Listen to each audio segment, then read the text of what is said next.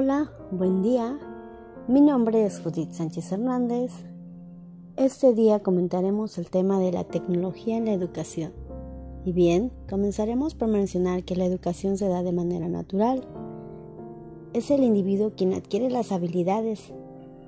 Por esto, será necesario diseñar mejores escenarios o ambientes de aprendizaje, sean estos formales, informales o virtuales. Existen corrientes que apoyan este proceso. Tales corrientes son el conductivismo. Esta teoría surge a inicios del siglo XX y estudia el aprendizaje basado fundamentalmente en los cambios observables en los individuos a través de sus conductas. También tenemos el cognitivismo. La teoría reconoce que el aprendizaje es un fenómeno mental central que se produce mediante la comprensión, la reflexión, el pensamiento y el discernimiento, es decir, para llegar finalmente al razonamiento. El constructivismo se entiende como una teoría sustentada en el principio de que las y los estudiantes construyen su propio conocimiento a partir de las experiencias, en interacciones que tienen con el medio que les rodea. Y finalmente tenemos al conectivismo, la cual es nueva y también ha sido llamada teoría del aprendizaje para la era digital. Esta explica cómo el Internet y la tecnología ha generado oportunidades para aprender y compartir información con otros El conocimiento se afianza gracias a las comunidades y nos muestra cómo ha cambiado el papel de las y los docentes en el impartimiento de temas a sus alumnas y a sus alumnos. Cada perfil debe de ser totalmente diferente. El perfil del estudiante debe de ser independiente, proactivo, con capacidad de crítica y claro, con reflexión. Se debe profesionalizar y tecnicar el estudio así como adquirir nuevas y mejores estrategias de aprendizaje. El papel del docente en la era digital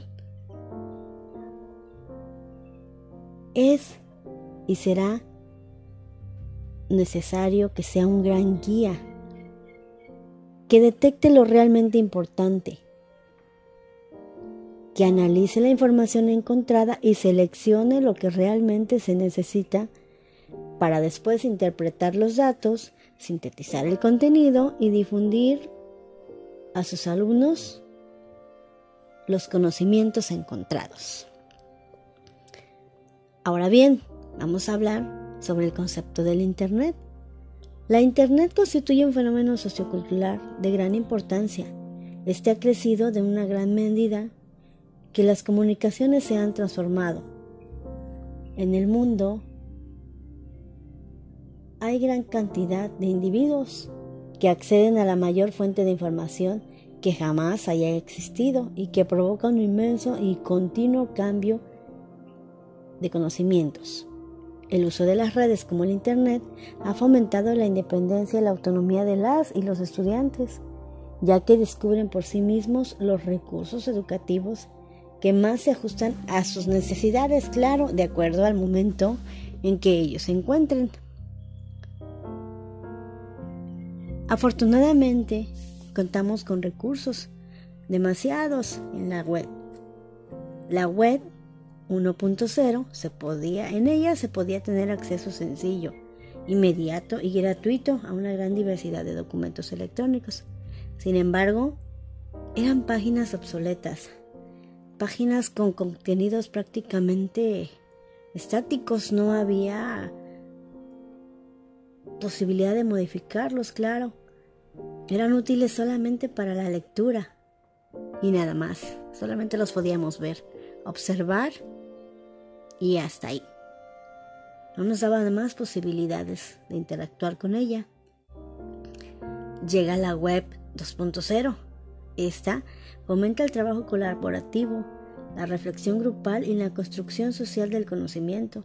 Sus herramientas ofrecen grandes beneficios en el ámbito educativo Actualmente las y los estudiantes cuentan con una amplia gama de plataformas electrónicas disponibles en la web. que les brindan nuevos recursos y posibilidades para enriquecer su proceso de aprendizaje. Las herramientas aplicables en el campo de la educación son los foros, los wiki. Hay sitios que permiten la creación y almacenamiento de archivos de audio, bibliotecas virtuales, en las cuales podemos hacer consultas gratuitas, los repositorios de bases de datos, editores de diagramas, un ordenador gráfico, editores de encuestas, traductores, redes sociales, blogs con contenidos educativos, etc. La gama es inmensamente enorme. Estas, herramientas juegan un papel relevante. Van a favorecer el trabajo colaborativo entre las y los estudiantes. Cada uno lo va a manejar y va a ser autodidacta. Claro, debemos potenciar el entorno.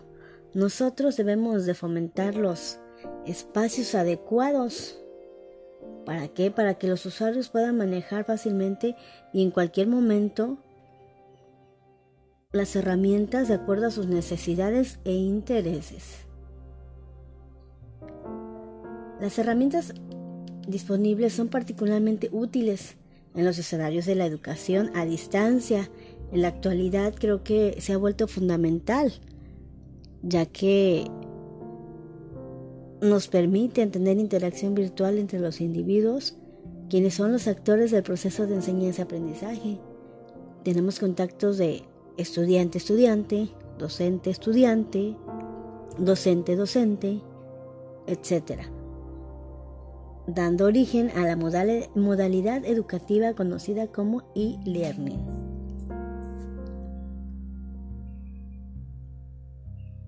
La versatilidad la versatilidad tecnológica de uso que brindan actualmente los dispositivos móviles, como los teléfonos inteligentes, las tabletas y otros dispositivos, permiten conexión, facilitan que el usuario pueda llevar consigo las aplicaciones educativas al lugar en que se encuentre, dando lugar a la modalidad educativa, conocida como e-learning.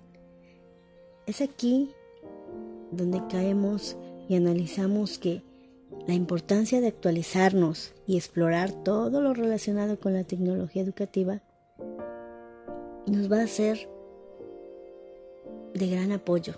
Nos va a servir para implementar muchísimas estrategias y utilizar las herramientas que ahí encontremos, ya que en la época actual en que estamos es fundamental conocer y manejar las herramientas para llevarlas a la aplicación y mejorar la educación, que es nuestra finalidad.